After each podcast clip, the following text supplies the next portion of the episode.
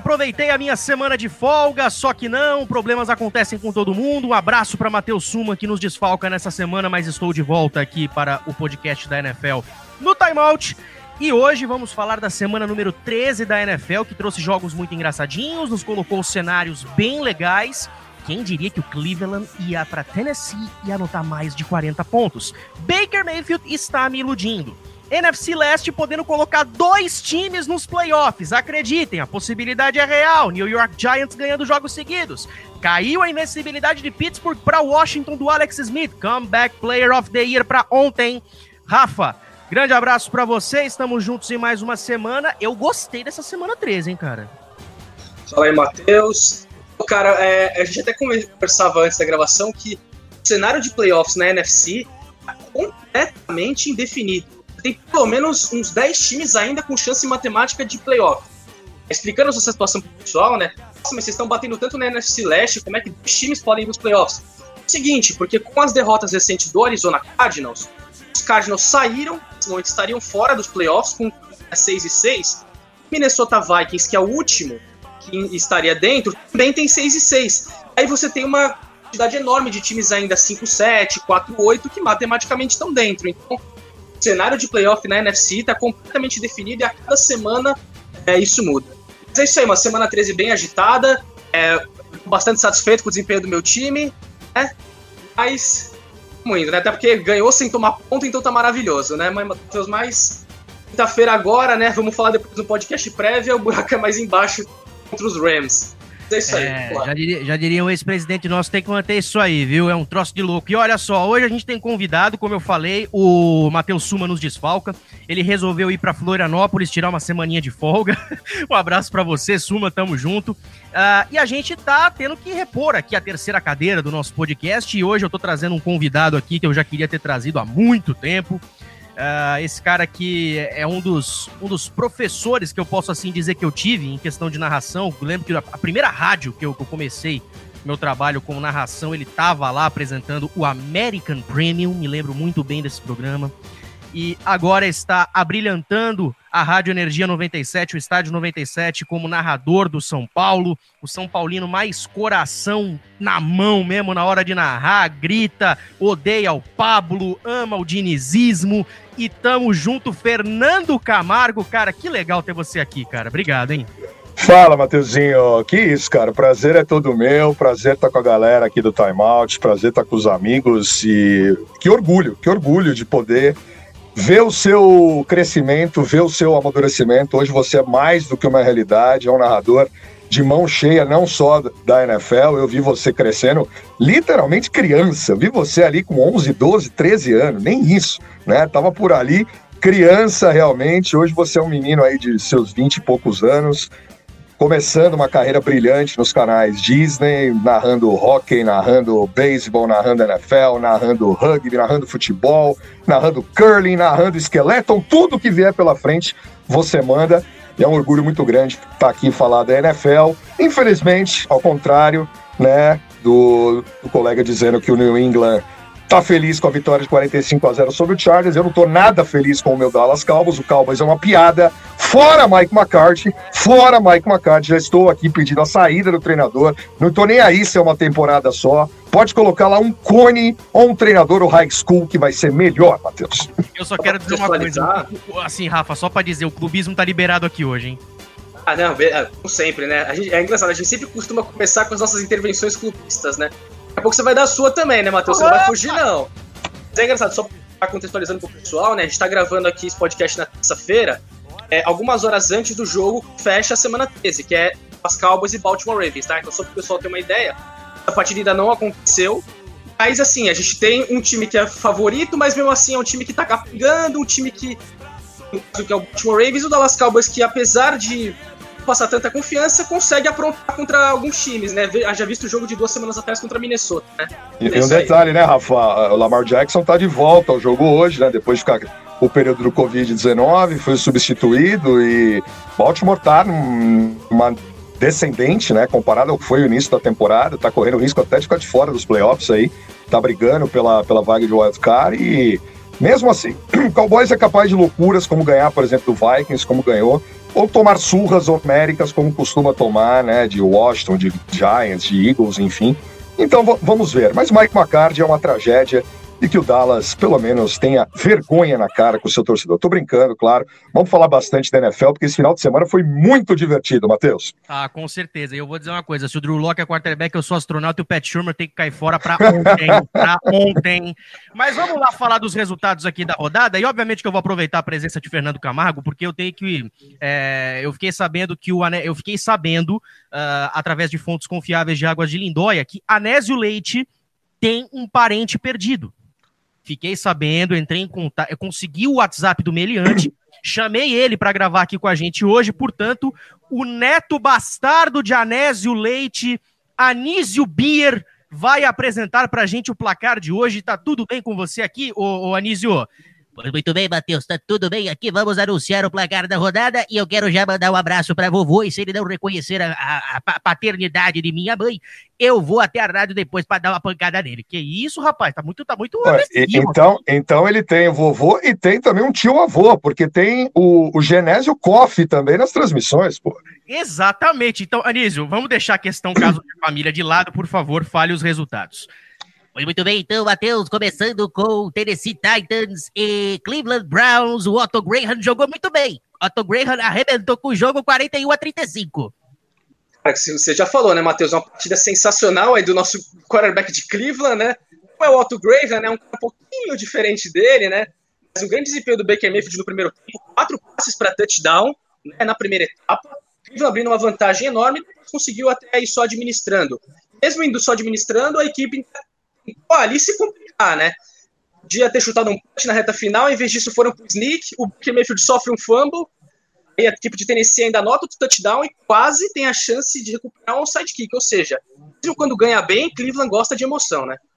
Placar que surpreendeu realmente, né? E interessante que depois que o Cleveland perdeu seu principal wide receiver, que é o série do Odell Beckham Jr., Jarvis Landry, assume esse protagonismo, corpo de corredores também funcionando demais, e do outro lado, em compensação, Derek Henry sumiu no jogo. Né? Foi a pior desempenho dele na temporada até agora, né? O cara que já correu para mais de 1.500 jardas na temporada, placar surpreendente pelo que o Tennessee, Ryan Tannehill estava fazendo. E esse Cleveland Browns, hein? Quem diria? Esse Cleveland Browns com uma campanha 8-3 até agora, surpreendendo, hein, gente? Olha, eu vou falar uma coisa, narrei esse jogo, mais de 70 pontos, eu não esperava tanto, tantos pontos assim, e é incrível como que o Baker Mayfield, enfim, pôde chamar um jogo pra ele. A gente estava vendo muitas coisas nas costas do Kareem Hunt, do Nick Chubb, mas enfim, o Baker pode olhar para esse jogo e falar: fui eu que decidi isso aqui. Então isso é muito importante até para a autoconfiança dele, porque ele teve um dos melhores jogos da carreira dele. Dá sequência para a gente aqui, o Anísio. rapidinho, né, o Matheus? Ah, a gente claro. fala mais a fundo de Cleveland, mas destaque também para os outros recebedores contribuindo: os Jones, tem o Rashad Higgins também aparecendo em alguns momentos. São quatro é, jogadores diferentes anotando TD, né, a equipe de Cleveland, no, nos passes do Mayfield, obviamente assim, não é só o Jarvis Landry, né? A galera toda tá contribuindo aí na ausência do Odell Beckham Jr. E o Baker Mayfield espalhando muito bem a bola, né? Muito bem, então. Agora sim, Anísio, no pique do rádio, eu já diria o outro. Ah, pois muito bem, Matheus. Começando com uh, lá em Nova York, o Jets bem que tentou azedar o chope do Raiders, mas não deu. O Raiders ganhou no final com uma bela chamada defensiva do Greg Williams, mas não deu pro Jets ganhar, não. O Raiders ganhou com uma Hail Mary no final 31 a 28. Dando sequência, o Minnesota Vikings, com uma grande atuação na prorrogação de Brett Favre, venceu por 27 a 24 a equipe do Jacksonville Jaguars. Brett Favre, aquele quarterback famoso, camisa número ah, tá. 4. E também tivemos com o Miami Dolphins, com o Dan Marino jogando mais ou menos, vencendo o Cincinnati Bengalas por 19 a 7. Cara, dessa sequência aí de jogos, então, aconteceu bastante coisa interessante, né? A Minnesota Vikings tendo muito trabalho para ganhar de Jacksonville da prorrogação, né? É, o Anésio destacou o Brett mas tem também o Randy Moss deles lá, né? Anísio, jovem, o Anísio destacou, né? Também o jovem Randy Moss deles, né? O Justin Jefferson, né? Cada semana se firmando como um dos principais wide receivers da liga. Uma dupla sensacional que ele faz também com o Adam Thielen lá em Minnesota. E os Jets, é impressionante, né? O Matheus estava na transmissão de Cleveland e Tennessee e na hora que é, parecendo que os Jets iam vencer o jogo quando os Raiders sofrem no downs, o Matheus né, já tá se animando, fala assim, ó, tá muito perto de acontecer. muito perto de acontecer. Aí a bola volta para os Raiders, a gente fala, ah, tem só 30 e poucos segundos aí pro Derek Carr, cara, aí vai ser muito difícil. Aí dá 5 segundos você fala, cara, o New York Jets conseguiu. Eles Não, conseguiram perder o jogo. A situação foi engraçada, porque foi um dos touchdowns do Titans. O Wayne estava comentando o touchdown, eu, eu, simplesmente interrompi ele e falei: touchdown Raiders. Pronto, os dois caídos da cadeira não acreditando no resultado. Ô, Matheus, ô, Rafa, e, e um detalhe: eu estava em loco na última vitória do New York Football Jets. Eu estava o ano passado no MetLife Stadium quando ganhou do Pittsburgh Steelers, no dia 21 de dezembro, no final da temporada, na última partida Na última vitória, eu estava lá. Esses caras já merecem isso é uma coisa muito melhor. Não vai zerar na temporada. Vai conseguir uma vitória sim. E vai ser na voz do Matheus, eu tenho certeza disso. É, duvido, tem que, tem que ter jogo do Jets para transmitir para isso, né? Só se tiver uma relevância muito grande de tabela. Vamos dar sequência aqui, Anísio, por só, favor. E só destacando rapidinho, o Matheus fala também, aí, fala aí, Rafa. aquela última jogada que você falou, cara, é inacreditável você ver o Henry Ruggs mano a mano com só um, um jogador de defesa dos Jets. Só o cara mais rápido em campo e você não coloca ninguém, pelo menos dobrar em cima dele. Não precisa nem, você nem lota em zone, você não faz nada. E o Greg Williams é, já perdeu o emprego, né? Depois dessa chamada, agora os Jets é, com mudanças, né? Na coordenação defensiva. Não só vai por quanto tempo o Adam Gaze vai continuar lá, né? Essa semana entre a semana. Notícia que a gente fica sempre esperando, né? Assim, já, já passou muito tempo, a gente já viu outros técnicos caindo e o Gaze segue firme e forte lá em Nova York, né? É engraçado, é Matheus, que eles quase perderam. Se tivessem vencido, eles teriam caído naquela briga pela primeira é, escolha do próximo draft, porque o Jackson viu Jaguars e agora ia ficar com a primeira escolha caso Nova York tivesse vencido ontem. Exatamente. E assim, é, Passa a semana, passa a semana, o Gaze não cai e o Fê tá fazendo campanha aqui pro Mike McCarthy cair. Eu não duvido que o McCarthy caia antes do Gaze, mas enfim, é papo para outro, pra outra, para outro podcast. Dando, dando sequência aqui, Anísio, por favor. Ah, muito bem, Peyton Manning até que jogou bem. O Houston Texas também deu trabalho ali com a atuação do Brandon Schaub, mas deu 26 a 20 para a equipe do Indianapolis Colts um jogo que era bem importante, né? Até pensando em playoff com a equipe de Indianápolis, porque é o seguinte, né? Se perdesse, a equipe cairia para 7-5 na temporada, e aí vinha, né, essas equipes que mais atrás, como Raiders, Patriots, o próprio Baltimore Ravens, encostariam, em tese, né? Baltimore, lógico, a gente ressalta, ainda precisa ficar contra os Cowboys, mas é uma partida muito importante. Indianápolis ali segue brigando semana a semana com o Tennessee Titans para ver quem que vai vencer a divisão sul da AFC. As duas equipes provavelmente estarão lá né, nos playoffs, mas de qualquer maneira, uma vitória muito importante para a equipe de Indianápolis e era um confronto direto com Texas que estava ali suas últimas cartadas ali para conseguir se manter na briga, mas agora é, melhor. Dando sequência aqui nos resultados, lá no Soldier Field em Chicago, o Bears cagou no penico, perdendo para o Detroit Leões por 34 a 30, grande atuação aí do, do lado dele, do Tolinson. Não, o Tolinson correu pelo Chargers, tá errado isso aqui. Barry Sanders, o Barry, Sanders. O, o, o, Barry Sanders, muito bem dito pelo Fernando. O, o Brian Ur, Urlacher até que tentou parar a defesa, mas não deu muito certo. Dando sequência, o New Orleans Saints com boa atuação de Art Manning, venceu por 21 a 16 o Atlanta Falcões e, obviamente, deu uma varrida aí para variar. O Falcons já é freguês da equipe do Saints. Saints garantindo a, matematicamente a vaga nos playoffs, né? Não está ainda é, com a divisão garantida, pode, inclusive na semana que vem, já que o Buccaneers folgou nessa semana, os Buccaneers e os Panthers, aí com uma vitória dos Saints ou com uma derrota dos Buccaneers, a equipe já pode vencer porque mesmo que essa equipe termine em igualdade, né, nas campanhas, os Saints já varreram os Buccaneers no confronto direto, tem vantagem. E um detalhe, né? O Tyson Hill aparecendo mais nos passes também, Michael Thomas com a melhor atuação dele desde o retorno da lesão e começa a encaixar esse New Orleans Saints né? Começa a encaixar. Se voltar ainda o Drew Brees ainda, com esse problema gravíssimo que ele teve das costelas, jogar num alto nível, com Camara, sabe, com um corpo de recebedores que tem, com a defesa muito forte, olho nesse time. E se juntar o New Orleans Saints desde a última temporada, oito vitórias e nenhuma derrota sem o Drew Brees. Porque Exatamente. já são três jogos de Tyson Hill e cinco jogos ano passado de Ted Bridgewater. Alô, Nova Orleans, estamos indo muito bem, obrigado. Anísio, dando sequência.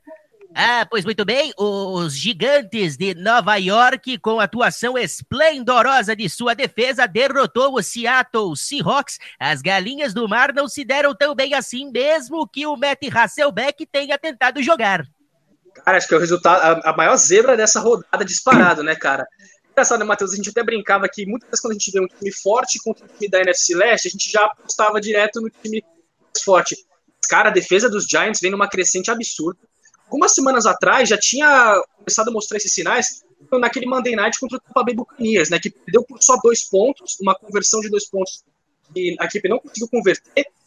É impressionante que com o Colt McCoy, né, Daniel Jones machucado, Colt McCoy entrando, a equipe vencendo, limitando esse ataque poderosíssimo do Seattle Seahawks.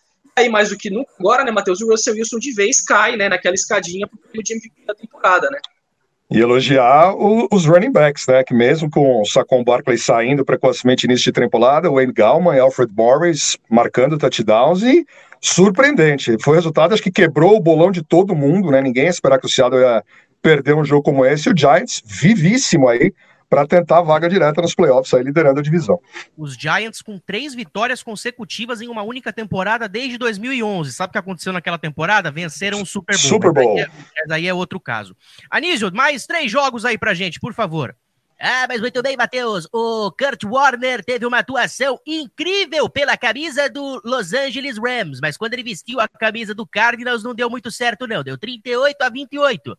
Em outro jogo, o New England Patriotas, com boa atuação do Tom Brady, aplicou 45 a 0 no Chargers, que teve um Philip Rivers não jogando absolutamente nada. E do outro jogo, o Green Bay Packers, com boa atuação de Aaron Rodgers, bateu o Philadelphia Eagles, que mesmo com o Michael Vick em campo não fez foi porcaria nenhuma. Uma sequência aí de resultados, então, né? Vamos começar então com o Rams e Cardinals. É, uma partida que até eu estava fazendo, né, o tempo real lá para o Club Sports, né, nosso parceiro do Timeout. Cara, uma partida que começou com. Só até estranha, porque o Arizona Cardinals, é, logo de cara, já nota um TD longo, um passe longo do Kyler Murray para o Arnold. Depois disso, o Kyler Murray só foi acertar um passe de novo já dentro do two minute warning. Estava um de nove passes até acertar esse segundo, é, já na reta final. Os Rams trabalhando muito bem né, é, no ataque, misturando as corridas com passes curtos, né? Que negócio trabalhando com é, corridas, com o Robert Woods, com o sendo muito acionados para variar. É, gostei também bastante do desempenho do Makers, apareceu é, muito bem é, em vários momentos. O Daryl Henderson teve um touchdown longo também correndo com a bola. Aquele negócio, né? A gente nunca sabe qual Jared Goff a gente espera. Quando ele toma conta da bola ou não compromete a equipe de Los Angeles, tem sempre tudo para vencer o jogo. Mais uma partida decepcionante do ataque de Arizona, que já vem numa queda, né? Duas semanas atrás era o líder da NFL em jardas por. liderava a NFL em jardas por jogo, né? O ataque de Arizona, com mais de 400. Lá para cá, agora já é o sexto, ou seja, já é uma queda bem grande de desempenho. O Kyler Murray também. Parecia na briga por MVP, agora já fica é, bem mais difícil. Só destacando também sobre Arizona, hoje o Larry Fitzgerald saiu oficialmente da lista do Covid, então na próxima semana ele já está de volta ao ataque de Arizona. E agora não está mais, nesse momento, em posição de playoff. Então, sinal amarelo ligado lá para a equipe do Kingsbury. Ok. É, e, só destacando rapidinho, ah. Matheus, também, Green Bay Packers. É, o Philadelphia Eagles ele dá trabalho para todo mundo, mas vencer jogo que é bom nada, né? Impressionante, né? É, o Aaron Rodgers agora se firmando talvez como principal adversário do Mahomes nessa disputa de MVP. E os Patriots, cara, uma atuação excelente em todos os aspectos. O ataque fazendo aquilo que faz de melhor, corre com bola, corre com bola, é engraçado você olhar para um cara 45 a 0 e você ver que o quarterback vencedor só passou para 69 jardas. Foi isso que o Cam Newton teve é, passando a bola. A gente sabe que é isso que o time quer fazer, quer correr com a bola, misturar ali com o Sonny Michel, com o Damon Harris, com o Cam Newton, e tem trabalhado muito bem. Destaque também para o Jersky, retornando um ponto para TD e recebendo né, um passe para touchdown do Jared Stidham. A equipe de Los Angeles é impressionante. Os Chargers, quando enfrentam os Patriots, ser em qualquer momento que as duas equipes sejam, não consegue vencer. Impressionante. E os Patriots ganharam essa sobrevida, né? Agora 6-6 ainda alimentam essa possibilidade, apesar de Miami estar tá, tá à frente, né? E o Buffalo também, principalmente depois da, da vitória sobre o 49ers ontem, se mantém vivo ainda, né? Era praticamente descartado, né? Com campanha 4-6, ganhou duas seguidas, co começa a ter moral. E o Rams, cara, o Rams, depois do ano passado, Tive a oportunidade de estar em Los Angeles também na despedida do Coliseu, naquele jogo contra o Arizona Cardinals. Estava lá, acompanhei, vi a tristeza de, de, um time que chegou no Super Bowl no mesmo ano, ser eliminado, e agora esse ano está com cara que vai jogar futebol americano também nos playoffs, do jeito que foi é, até chegar naquele Super Bowl contra o New England. Grande jogo, mais uma vez, contra o Arizona. E de Green Bay, só um sustinho. Depois já colocaram o Eagles em seu devido lugar. É como, é como eu sempre digo, né? O, o Rams é o time mais 8, 8 ou 80 da NFL, mas que mesmo quando tá no 80, tem resquícios de 8 e é um mesmo jogo, mesmo é, jogo, mesmo jogo, exatamente. Mas hoje pelo menos está na sua fase 80 e lá se mantém muito bem, obrigado. Uh, Anísio, temos mais três jogos, correto? Passa aí pra gente então. Ah, mas muito bem, o Alex Smith, para variar, tá jogando fino da bola e venceu John Elway e a esquadra do Denver Broncos por 22 a 16. Chora, Matheus. Ah, na segunda-feira, o time de Washington, com grande atuação de Doug Williams, venceu por 23 a 17 o único invicto da NFL, Pittsburgh Steelers, que mesmo com, o, com a grande atuação de sua defesa, não pôde fazer absolutamente nada. E no último jogo do dia, o Buffalo Bills não teve Scott Norwood para chutar a bola, então conseguiu vencer Joe Montana e toda a esquadra do San Francisco 49ers por 34 a 24. É, cara, então, o Kansas City Chiefs é engraçado, né? Ele acha jeitos também de se complicar às vezes. Os Chiefs parecia que estavam dominando o jogo, avançavam com muita facilidade, aí chegava na red zone, estava na defesa de Denver. Aliás, o Matheus depois vai poder declarar mais um pouco o amor dele pro Shelby Harris, que a cada jogo espalma uma bola, pelo menos. É impressionante, podia ser jogador de vôlei, botar ali no bloqueio. É impressionante, ele sempre consegue bloquear algum passe. A equipe de Washington foi a grande surpresa, né, ganhando do Pittsburgh Steelers. A gente até falou no último podcast, ô Matheus, você não tava, né, tava com o Suman, falou assim, ó, Pittsburgh é favorito, mas ó, não se surpreenda se a defesa de Washington complicar a vida deles. A defesa de Washington é muito boa, pressiona bastante o quarterback e aí conseguiram aprontar. O Buffalo Bills, né, o Josh Allen voltando com uma atuação muito boa, tem sido um cara inconsistente, tem momentos excelentes, momentos às vezes ruins. Ontem foi um momento excelente dele e Buffalo continuando ali na, na liderança da divisão, jogo a jogo ali na disputa com o Miami Dolphins. É interessante, né? O você falava do Kansas City Chiefs, o Patrick Mahomes que parece que joga às vezes quando ele quer também, né? O o time é tão bom, né, na defesa, o time teve esse touchdown completamente maluco do Tark Hill, que não quiseram fazer a reclamação, não quiseram ir para o desafio, e depois ele mesmo lá no banco de reserva falou, como assim vocês não vão desafiar? Talvez tenha sido o melhor touchdown dessa temporada, que o fim depois sofreu um pouco no jogo, mas é a equipe que joga no modo automático, né? A hora que engrena, a hora que começa a jogar, pode sofrer aqui e ali, mas interessante que o Levon Bell carregou mais a bola no início da partida, né? O Charles Hilar ficou fora, e mas o Bell realmente acho que não é mais aquele quarterback que a gente viu é, duas temporadas atrás, jogando, três temporadas atrás, né, jogando em Pittsburgh, depois foi para o Jets, absolutamente fora realmente do que se espera. Surpreendente a derrota do, do Pittsburgh Steelers, né? Um Washington que chegou como totalmente coadjuvante, com, com risco até de ganhar poucos jogos, hoje está na briga direta aí, seu corpo de, de, de, recebedores funcionando, os runnings também, e o Alex Smith, né? Que temporada espetacular do Alex Smith não tem que ter discussão, tem que ter o prêmio realmente para o melhor jogador de evolução na temporada, principalmente depois do que ele sofreu e o que ele está fazendo. Só de voltar a pisar num gramado da NFL já mereceria o prêmio. E ele está jogando, talvez no maior nível agora entre os quarterbacks nos últimos jogos aí.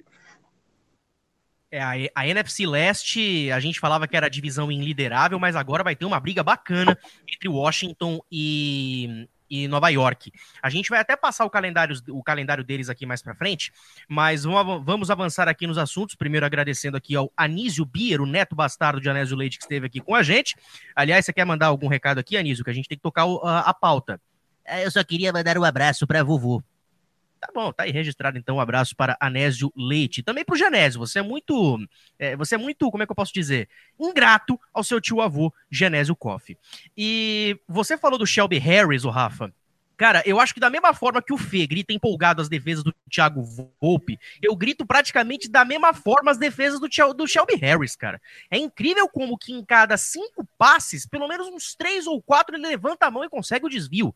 É incrível o que tá jogando o Shelby Harris. Malik Reed jogando muito bem uh, na posição do Von Miller. Então fico imaginando que quando o Von Miller voltar pro time, se voltar, é claro, não tem um contrato ainda, ele deva arrebentar junto com o Bradley Chubb. Mas o que, o que interferiu para Denver, obviamente, foi a questão do quarterback.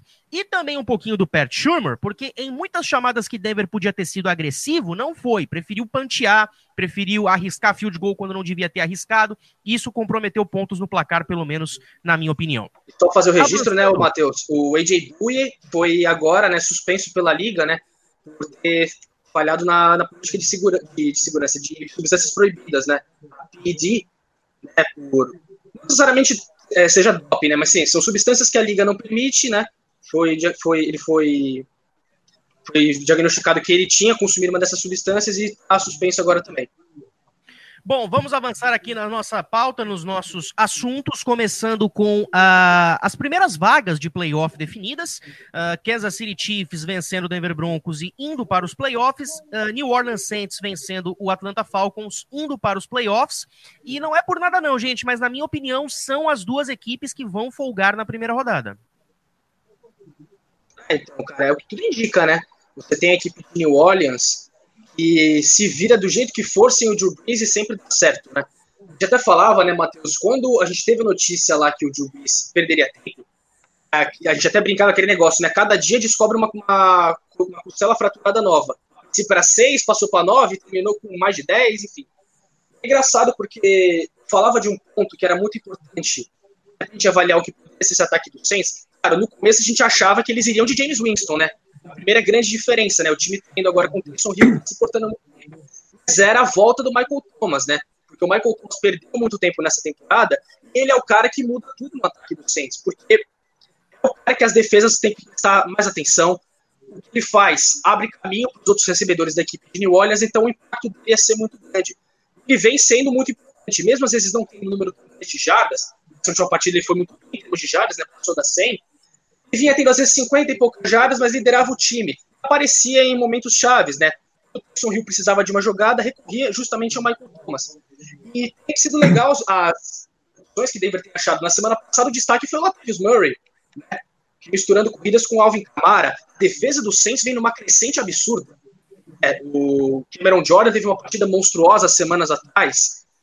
É, e o Atlanta Falcons, né, cara, por outro lado, engraçado, é aquele negócio, a gente sempre olha no o elenco do Atlanta Falcons fala, cara, é um elenco que pode dar mais, é um elenco que tem muito cara bom, mas não adianta, não consegue ganhar. Teve muita dificuldade há três semanas atrás no primeiro jogo do Saints e a mesma coisa é, nessa semana. O destaque fica o Tyson Hill agora sendo mais usado como passador mesmo, como o Fernando já falou no começo, né? Passou seus primeiros passes para touchdown, né? ele tem muito correndo com a bola, mas a equipe de New Orleans se firmando muito bem. Na NFC, parece que a disputa vai ficar só com o Green Bay Packers e Kansas City, cara. É aquele negócio que o Fernando falou, eles podem dar aquela relaxadinha, né? E aí do nada eles explodem. É, a gente viu contra o Las Vegas, que Las Vegas tomando a liderança, mas deixou um minuto e pouco. A gente já falou no nosso grupo na hora, né? Deixou muito tempo o Mahomes. Tempo dele virar o jogo. Não deu outro. É. Kansas City então, deve é, a tendência ficar com essa campanha, até porque o calendário dos Chiefs é mais suave que a equipe de Pittsburgh.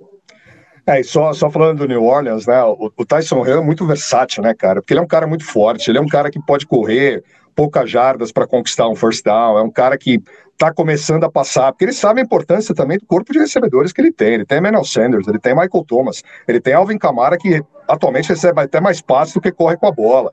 Né? Latavius Murray, que, que na última partida foi, foi o cara líder na, na, nas corridas, tem Cook, tem, tem muito cara para nesse ataque aí para fazer rodar. E a equipe simplesmente encaixou. Simplesmente encaixou. Concordo, acho que também vai, vai, vai pegar o bye aí na entrada dos playoffs. E Kansas City é a velha história.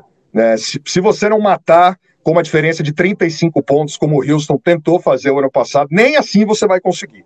Então, acho bom todo mundo ficar ligado de novo, porque o Sr. Patrick Mahomes já está de olho novamente em outro Super Bowl.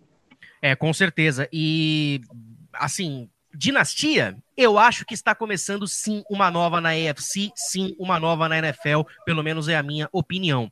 Uh, dentro desse, desse cenário de times avançando, etc e tal, o Pittsburgh Steelers precisava vencer o seu jogo para confirmar sua vaga na pós-temporada, mas perdeu para Washington. Ainda é o cabeça de chave número um, porque a derrota de Pittsburgh foi para a Conferência Nacional. Ou seja, dentro da Conferência Americana, o time ainda está invicto e a única derrota de Kansas City foi para o seu rival de divisão. Ou seja, Pittsburgh ainda na frente. Mas se a gente for analisar o calendário das duas equipes até o fim da temporada, eu tenho minhas dúvidas se o Steelers fica nessa primeira cabeça de chave. Por quê? O Steelers, Fê, vai enfrentar Bills, Chiefs, Colts e Browns. O Bills tá jogando muito bem. O Chiefs nem se fala. O Colts pode entrar inspirado, como também pode não entrar inspirado. E o Browns está numa ascendente gigantesca. Do outro lado, a gente tem que analisar aqui também é, o que está jogando a equipe do Kansas City Chiefs. Ou seja, é uma crescente de produção somado a esse calendário difícil de Pittsburgh, que eu acho que essa queda de invencibilidade pode ser o começo de um pequeno declínio, mas que de toda forma vai colocar o time na pós-temporada e aí o time vai precisar se reinventar para não cometer os mesmos erros. É, eu acho que vai ter seríssimos problemas jogando no próximo jogo lá em Buffalo, né? Porque a moral que o Buffalo Bills ganhou, ganhando do jeito que ganhou do São Francisco 49ers, quatro passes para TD do Josh Allen, Stephon Diggs aparecendo de novo, os corredores, Cody Beasley da mesma forma. Eu acho que vai ter muitos problemas e essa essa derrota, né, totalmente inesperada, do jeito que foi, para Washington, vai atrapalhar sim. Para mim, nesse jogo, não sei se o Rafa concorda, para mim, Buffalo é favorito jogando nesse jogo. Então, cara, a gente tem que ver, é uma questão, só fazendo uma correção, né, Matheus, é, o calendário de Pittsburgh, de Buffalo não é os Chiefs, são, é o Cincinnati Bengals. Isso, corrigindo, perdão. O Cincinnati Bengals. É, assim, se a gente tivesse um confronto direto, aí sim, provavelmente seria o fator que determinaria, né, quem ficaria com essa vaga. Acho que sim, cara, até porque a equipe de Buffalo vem no momento melhor, ganhando bem. E vamos destacar também, né, que a equipe de Pittsburgh não só vem de uma derrota, mas vem de uma vitória contra o Baltimore Ravens que não convenceu ninguém. Né? Quase se complicou, o Baltimore Ravens todo remendado, com RG3, ou seja, o Pittsburgh Steelers, pelo menos o ataque, já vem mostrando essa quedinha. A defesa continua monstruosa como sempre. O TJ Watt, aliás, agora é líder da NFL em sacks, com 12. Mas, cara, é, eu acho que é uma partida muito complicada, e olha, eu acho que é legítimo sim a gente dizer que Buffalo pode chegar com certo favoritismo para esse jogo. Não muito, né?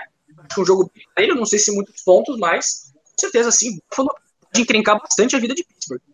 Aliás, vai ser interessante essa briga pelo defensor do ano, né? Miles Garrett, Xavier Howard jogando muito em Miami. Agora o TJ Watt liderando a NFL em sacks, um linebacker, gente. É, não é tão comum assim, mas o TJ Watt está fazendo por merecer e o Pittsburgh chegando aí a 69 jogos seguidos com pelo menos um sec, isso é uma marca maravilhosa. Dando sequência aqui nos nossos assuntos para essa semana número 13, Cleveland 41 a 35 contra Tennessee muita gente, uh, o próprio pessoal, os próprios torcedores de Cleveland, quando chegaram para mim no Twitter e falavam: ah, sempre que falam do nosso time, falam como, como se fosse, o time fosse uma piada e tal, e agora que tá vencendo, é, você na tua narração, você é, deu os méritos que a nossa equipe merece e tal. Uh, e aí eu pergunto para vocês: Cleveland hoje é uma equipe confiável? Cara, depende do que você imagina que seja a pretensão. Confiável para chegar nos playoffs, com certeza problema é que é o seguinte, cara, o Cleveland Browns, mesmo quando vinha vencendo nessa sequência recente, aquele negócio vencia, mas não convencia. Todo Houston Texas de 10 a 7. Suou a camisa para ganhar dos Eagles e do Jacksonville Jaguars, que só tinha uma vitória. Ou seja, até falava, né, Matheus? A gente olhava para esse, antes dessa rodada, era 8 e 3, né, a campanha de Cleveland, 9 e 3. Olhava para 8 e 3 e falava, cara, será que esse é um time de 8 vitórias mesmo? Será que não tá muito mais aí do que poderia? A questão é, nessa partida aí sim, venceu e convenceu é justamente o que estava faltando para o Cleveland Browns. Então, é, a gente pega um Baker Mayfield mais confiante, soltando bem a bola, cometendo erros, tirando aquele fumble lá no final, né, no sneak, uma partida limpa dele, né, se a gente contar que ele cometia vários turnovers por jogo.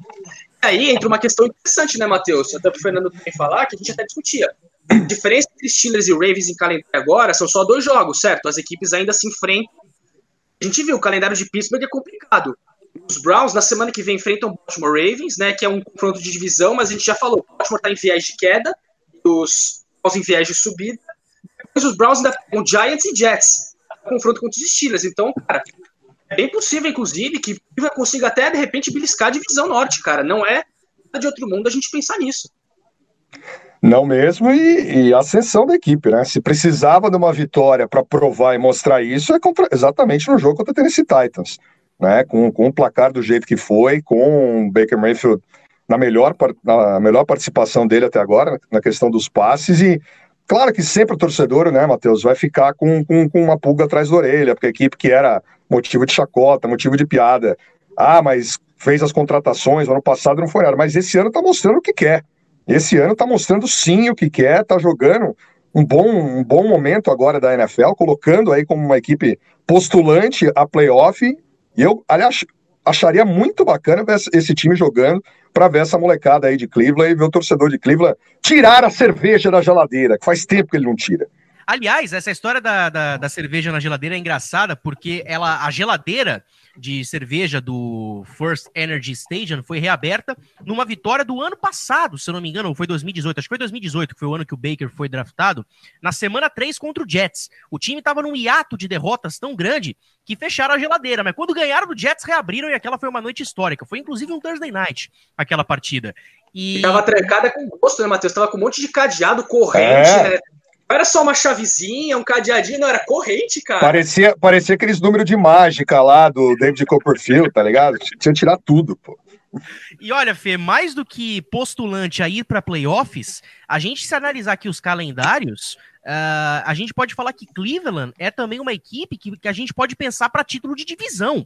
Porque olha só os adversários que Cleveland tem até o fim da temporada. A gente já falou, a equipe dos Steelers vai ter Bills, Bengals, Colts e Browns. Não é garantia aqui de quatro vitórias, não, senhor. Mas olha o calendário do Browns se a gente pegar em consideração que jogaram contra Tennessee. Pega Baltimore, que não tá no seu melhor momento. Pega o Giants, que mesmo vindo de vitórias seguidas, é um time teoricamente fraco com todo perdão aos torcedores dos Giants, mas é a realidade. Uh, o New York Jets, que é um bye automático, e pega na, na última rodada o Pittsburgh Steelers jogando em casa. É possível, é possível, né? Com, essa formação, essa formatação aí para as duas equipes, é possível sim. E eu vou repetir de novo: uma vitória como essa sobre os Titans, isso mostra e, de, e o, e, e depois no vestiário deve ter falado exatamente isso. Vocês estão prontos para jogar contra qualquer um aqui dentro. Acreditem em vocês. É só acreditar. Eu acho que vai para a cabeça. Sim. Engraçado, né, Fernando? Porque a questão dos Browns é que em muitos momentos parece que eles se sabotam. O jogo está caminhando bem e eles começam a se complicar, comete turnover e tal. Se a equipe conseguir só cuidar da bola e aí sim acionar os seus jogadores que podem ser os playmakers, a gente falou do Landry, o Nick Chubb, o Karen Hunt, uma equipe que para conseguir resultados. Até porque a defesa também tem um playmaker, né, que é o Miles Garrett, né? Isso.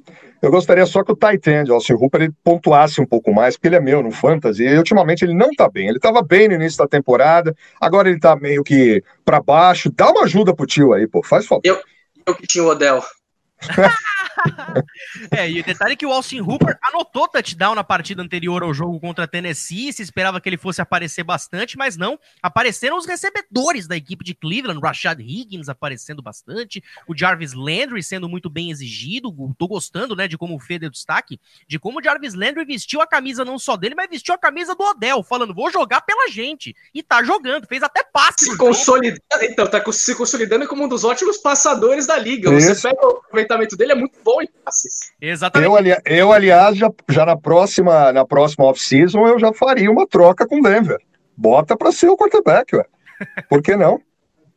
Aliás, eu tô muito interessado no Deck Prescott, viu? Se o, se o JJ não ficar com ele, eu quero, eu quero ele pro meu time, viu?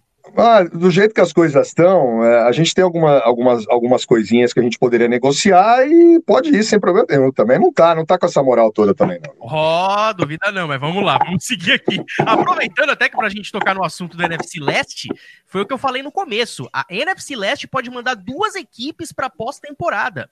A gente falava tanto que era a conferência dos patinhos feios, era a conferência onde todo o nível é baixíssimo, e é verdade, mas agora a gente está vendo duas equipes 5-7 vindo de um ótimo momento. O Giants com três vitórias seguidas, Washington na rabeta com Alex Smith sendo o quarterback mais confiável da, da divisão no momento. Então, assim, o milagre pode acontecer? Você está mudo, Rafael? Pronto, foi. Quem nunca né, comentou. Poder pode. A questão é que não é nada fácil. A gente tem que lembrar que as equipes ainda podem é, tirar, né, uma vitória uma da outra, né? Os confrontos de divisão ainda estão dentro. A questão é justamente isso. A última vaga, principalmente da, da Conferência Nacional, está completamente aberta. Porque o que a gente tem de cenário hoje? Os Giants hoje estão entrando no título da divisão, né? Eles têm uma vantagem contra Washington diretamente, mas as equipes estão com campanhas iguais. O próprio Dallas Cowboys, se conseguir vencer a equipe de Baltimore, vai para 4-8. Também matematicamente continua tendo chance. Aí a questão é o seguinte: o Wild Card, a gente tem Seattle entrando é, no número 5, com uma campanha 8-4, o Buccaneers 7-5, e o Minnesota Vikings agora, com uma campanha 6-6, a campanha do Arizona Cardinals que está fora. Ou seja, cara, tá tudo aberto. Tanto que a gente tem aqui é, nessa disputa, quatro times com campanha 5-7, que estão vivos. O Chicago Bears, que vem da livre, impressionante, né, como é, o nível do time caiu, o Detroit Lions, os 49ers e a própria equipe do Washington. Além disso, é, é, o Atlanta Falcons, o Carolina Panthers e o Philadelphia Eagles ainda tem chances matemáticas. Os Eagles é completamente improvável. O time é, não consegue é, vencer. Aliás, já tem até agora mudança definitiva de quarterback, né, Matheus? A gente já tem confirmação que o Ben Hurts o titular na próxima semana. A gente vai falar mais disso no podcast prévio.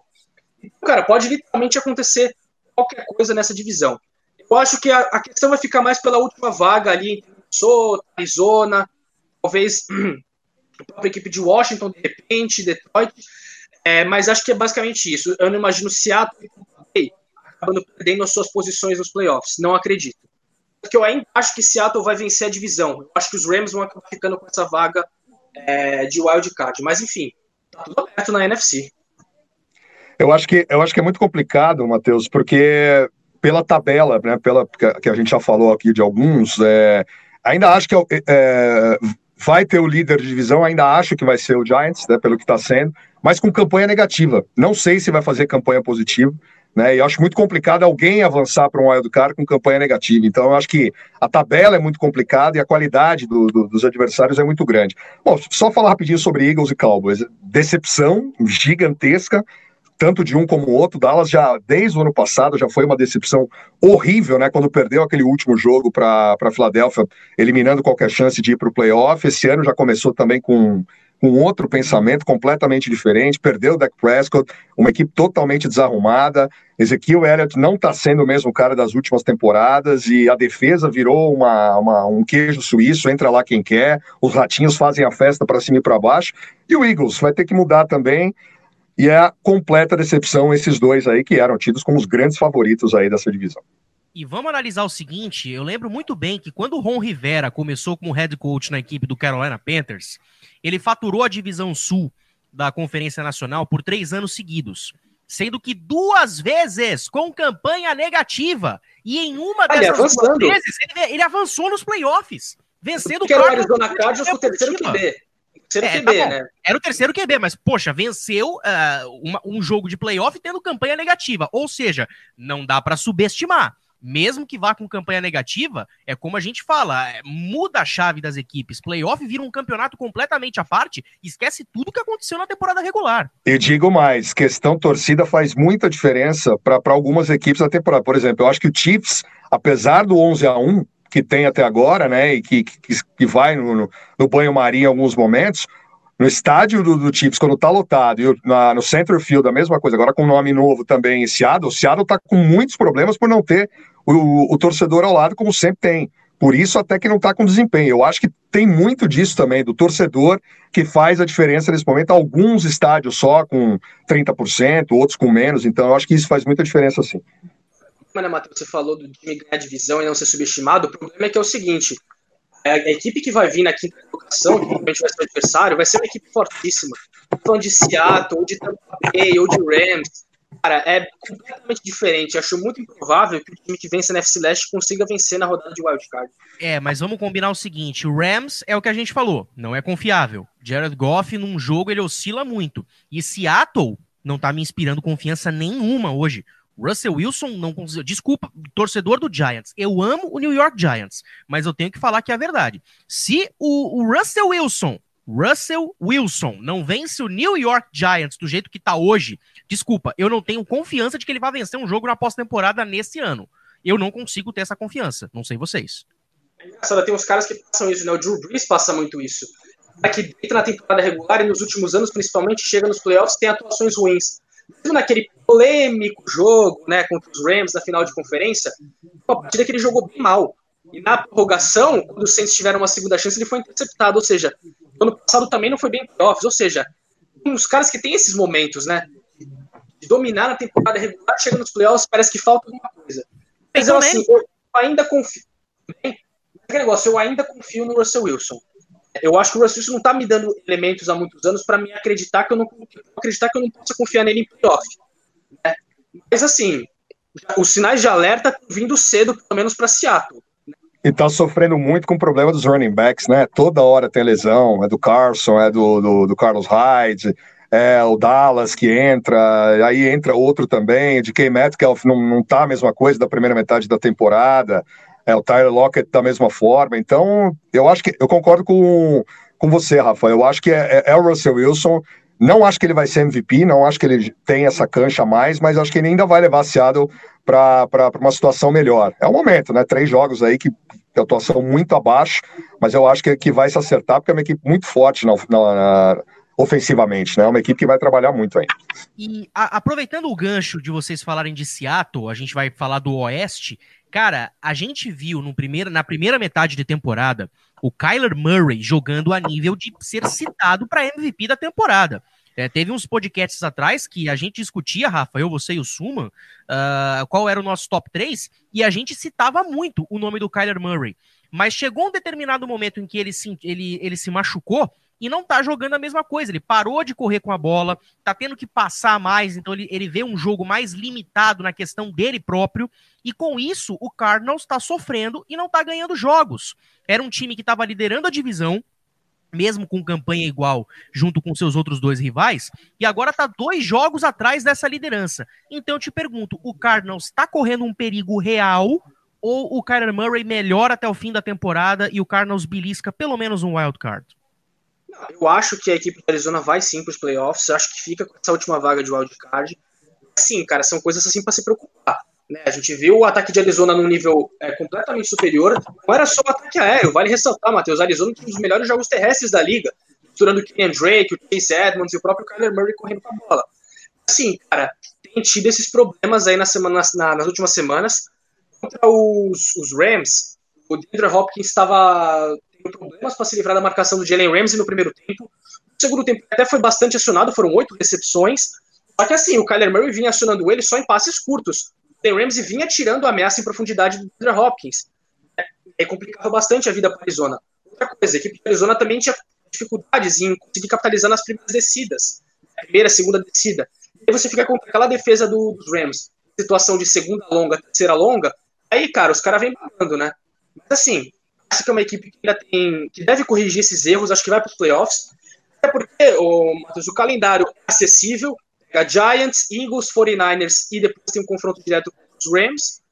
É, mas até lá, a equipe já pode estar com a classificação bem encaminhada, pelo menos no wildcard. Se você pegar, por exemplo, o Minnesota Vikings, que está com a mesma campanha, estaria dentro do calendário de Minnesota. Bay Buccaneers, Chicago Bears, New Orleans Saints e Detroit Lions. Não é, não é fácil. Confronto direto contra Detroit e contra Chicago. São equipes assim que oscilam muito, mas que também podem eventualmente tirar é, a, vitória, a vitória da equipe de Minnesota, que perdeu para os Cowboys há duas semanas atrás, né?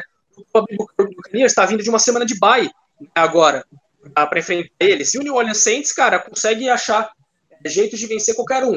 E semana 16, a gente já imagina, né, jogo vai ser até numa sexta-feira, no, dia de Natal, inclusive, dia 25 de dezembro. Que delícia, cinco jogo. jogos da NBA e mais um jogo de NFL. É muito bom, Brasil! Trabalha, filho. Ah, então, gosto gosto, a gente gosto. pode até imaginar, né, o Matheus, que até lá, semana 16, o Drew Brees já pode estar de volta, por exemplo.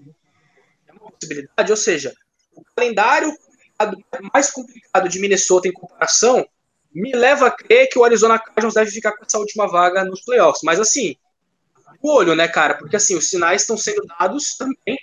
É uma equipe que vinha liderava a divisão três semanas atrás, agora tá fora dos playoffs matematicamente, ou seja, algumas coisinhas aí para a equipe ficar de olho, viu?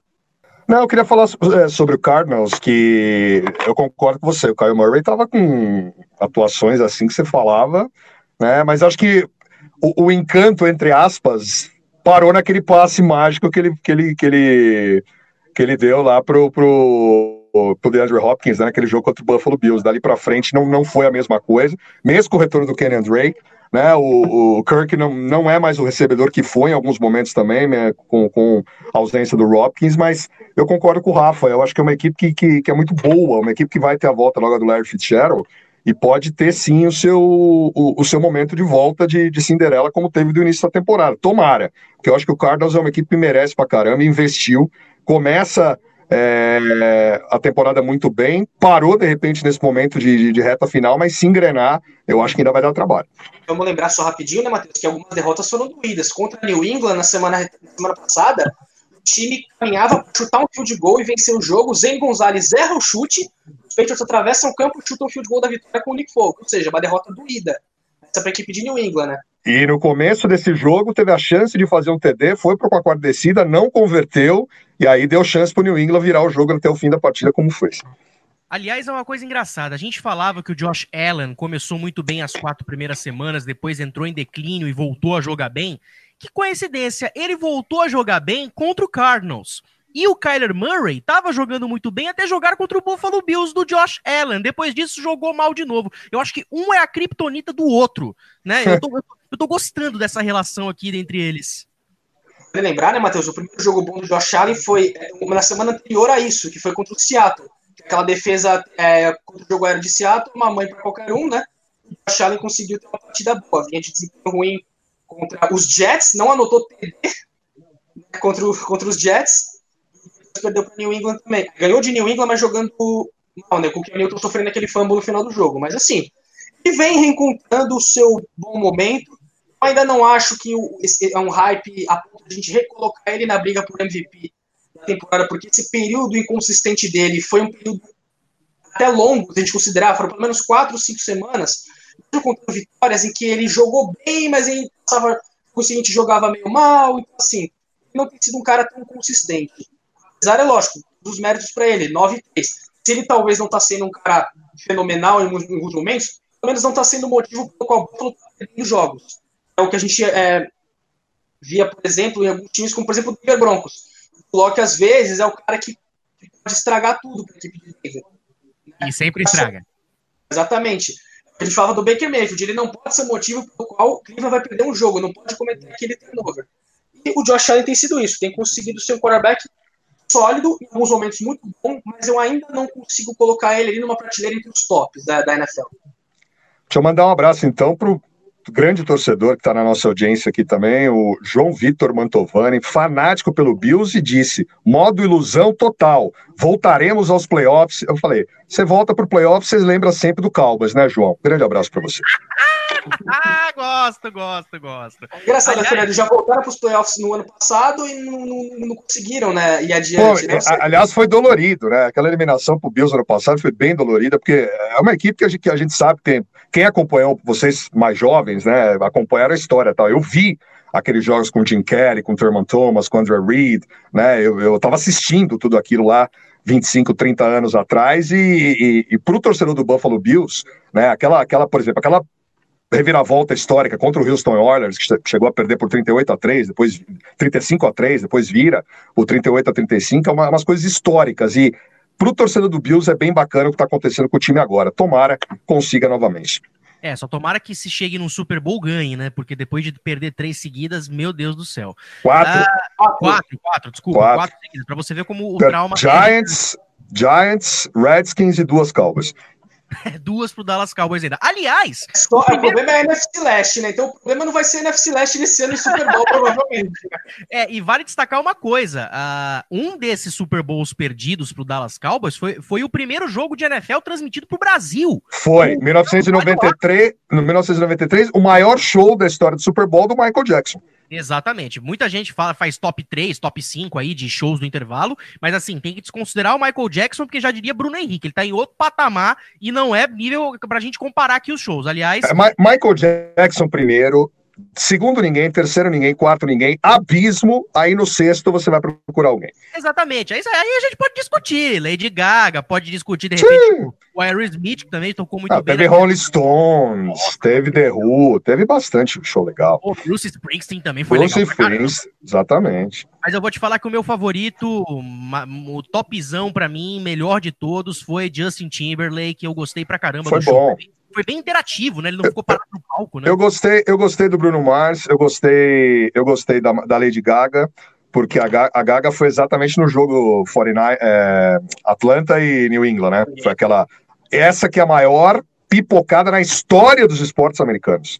Não existe nada igual nos esportes americanos que não aquela pipocada do Falcons, né, ganhando por 25 pontos até o terceiro período.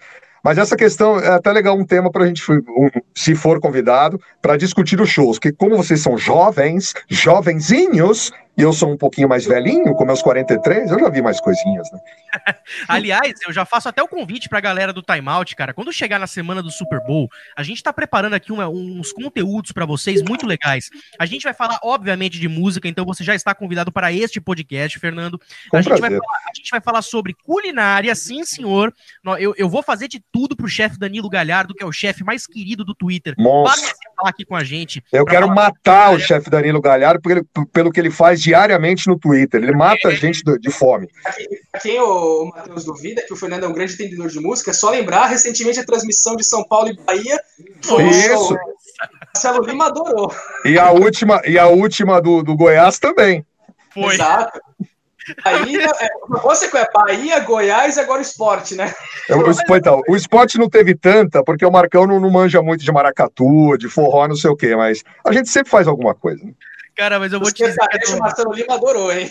Adorou, cara, adorou. Eu vou, te falar, eu vou te falar que a do Goiás foi a que eu mais dei risada, cara, porque puxar sertanejo com um Portuga na transmissão, cara, é cara, e, pra... e, e, eu, e, na, eu chamei na transmissão, né? Eu falei, Igor Gomes, um meteoro da paixão procurando a suíte 14. Os caras foram delírio. meu. Pra você ver, gente, como que esse assunto rende. Imagina numa semana de Super Bowl que a gente vai ter uma hora e pouco para falar só disso. Vai ser incrível, como diria o Portugal, é um troço de louco. Vamos avançar aqui para falar sobre a briga do MVP, rapaz.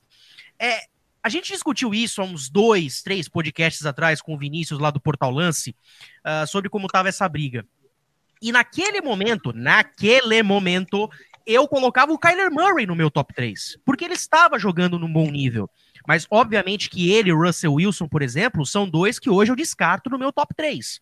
Então, assim, Patrick Mahomes e Aaron Rodgers são dois nomes, eu acho que quase que unânimes para nós três. A pergunta é: quem é o terceiro nome dessa lista? Então, Matheus, para mim, esse terceiro colocado, né, o cara que, mim, acho que já dá para considerar um cara que corre por fora, é o Derrick Henry, literalmente corre por fora, né? É o cara que é o principal jogador do Tennessee Titans, é o cara que o ataque do Tennessee inteiro muda em função dele, né? Quando ele corre bem com a bola, o Ryan Tannehill pode trabalhar com play action e aí facilita muito a vida dele. Um cara que consegue quebrar tecos. Um cara que é engraçado, você vê ele correndo, ele não parece é, tão rápido. Mas, cara, é impressionante o jeito que ele consegue se livrar da marcação, ele acelera muito bem. É aquele Steve Farm, né, que joga o marcador longe, 10 jardas para trás. E acho que é o principal jogador. Ele não vem de uma partida tão boa, né, contra a equipe de Cleveland, até porque a gente considera, né, quando o Tennessee Titans ficou rapidamente atrás do placar, aí a gente sabe que o time naturalmente precisa reter mais ao passe. Inclusive sofreu um fumble nessa partida, uma coisa que ele não tá. Ele não é, a gente não costuma ver ele fazendo, né? Sofrendo fumbles. Mas ele vem de uma temporada muito boa e acho que uma partida assim, mais ou menos, dele é suficiente pra gente tirar ele dessa disputa, né? Falou dos outros caras, né? Como o Kyler Murray, o Allen que a gente citou, a gente falava do Tom Brady umas semanas atrás, mas também vem mais ou menos, assim.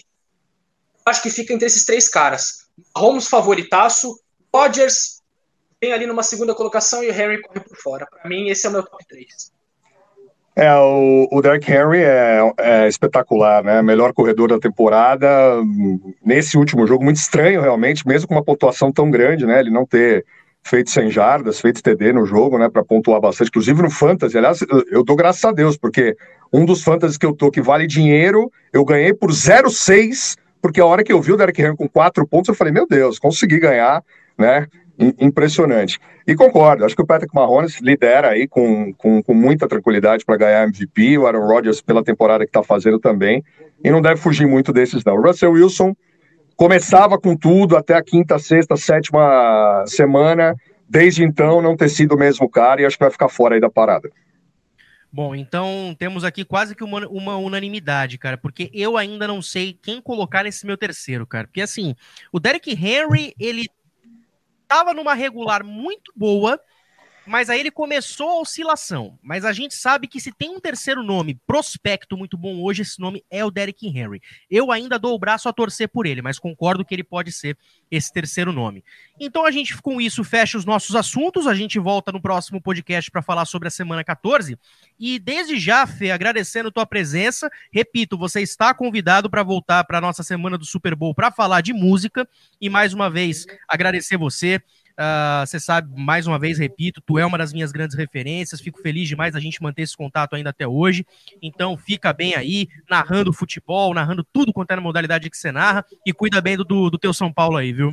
Obrigado. Aliás, final de semana eu vou estar também no Troféu Brasil de Atletismo, né? Que vai ser bem legal, que tá de volta, a TVN Esportes está fazendo, vou fazer atletismo, que eu gosto tanto também.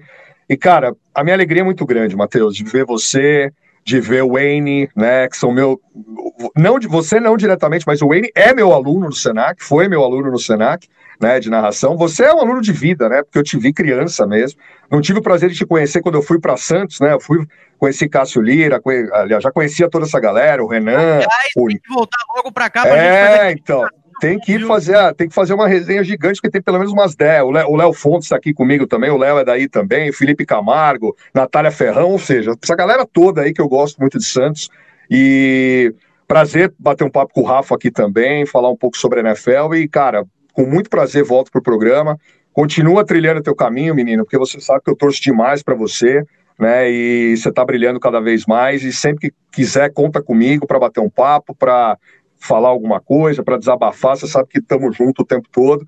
Parabéns de novo, parabéns aqui pelo, pelo trabalho aqui do podcast e que vocês vão continuar cada vez melhor. E viva o futebol americano, como diria André José Adler, a bola é sua.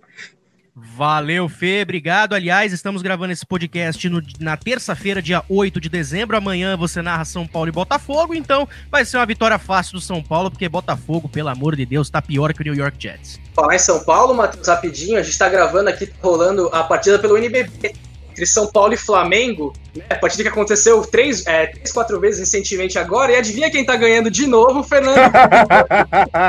virou, virou rotina, já virou passeio. Aliás, narração do Rômulo, comentários do meu irmão Ricardo Bugarelli, que delícia. O Buga, o Buga na, falando do São Paulo Futebol Clube, ele deve estar tá feliz da vida, muito feliz. A gente tá no segundo período ainda, mas assim, tomara que a gente não zique, tomara que o Tricolor vença mesmo, mas é isso aí. Vamos passar, vamos passar o trator, vamos ganhar mais um.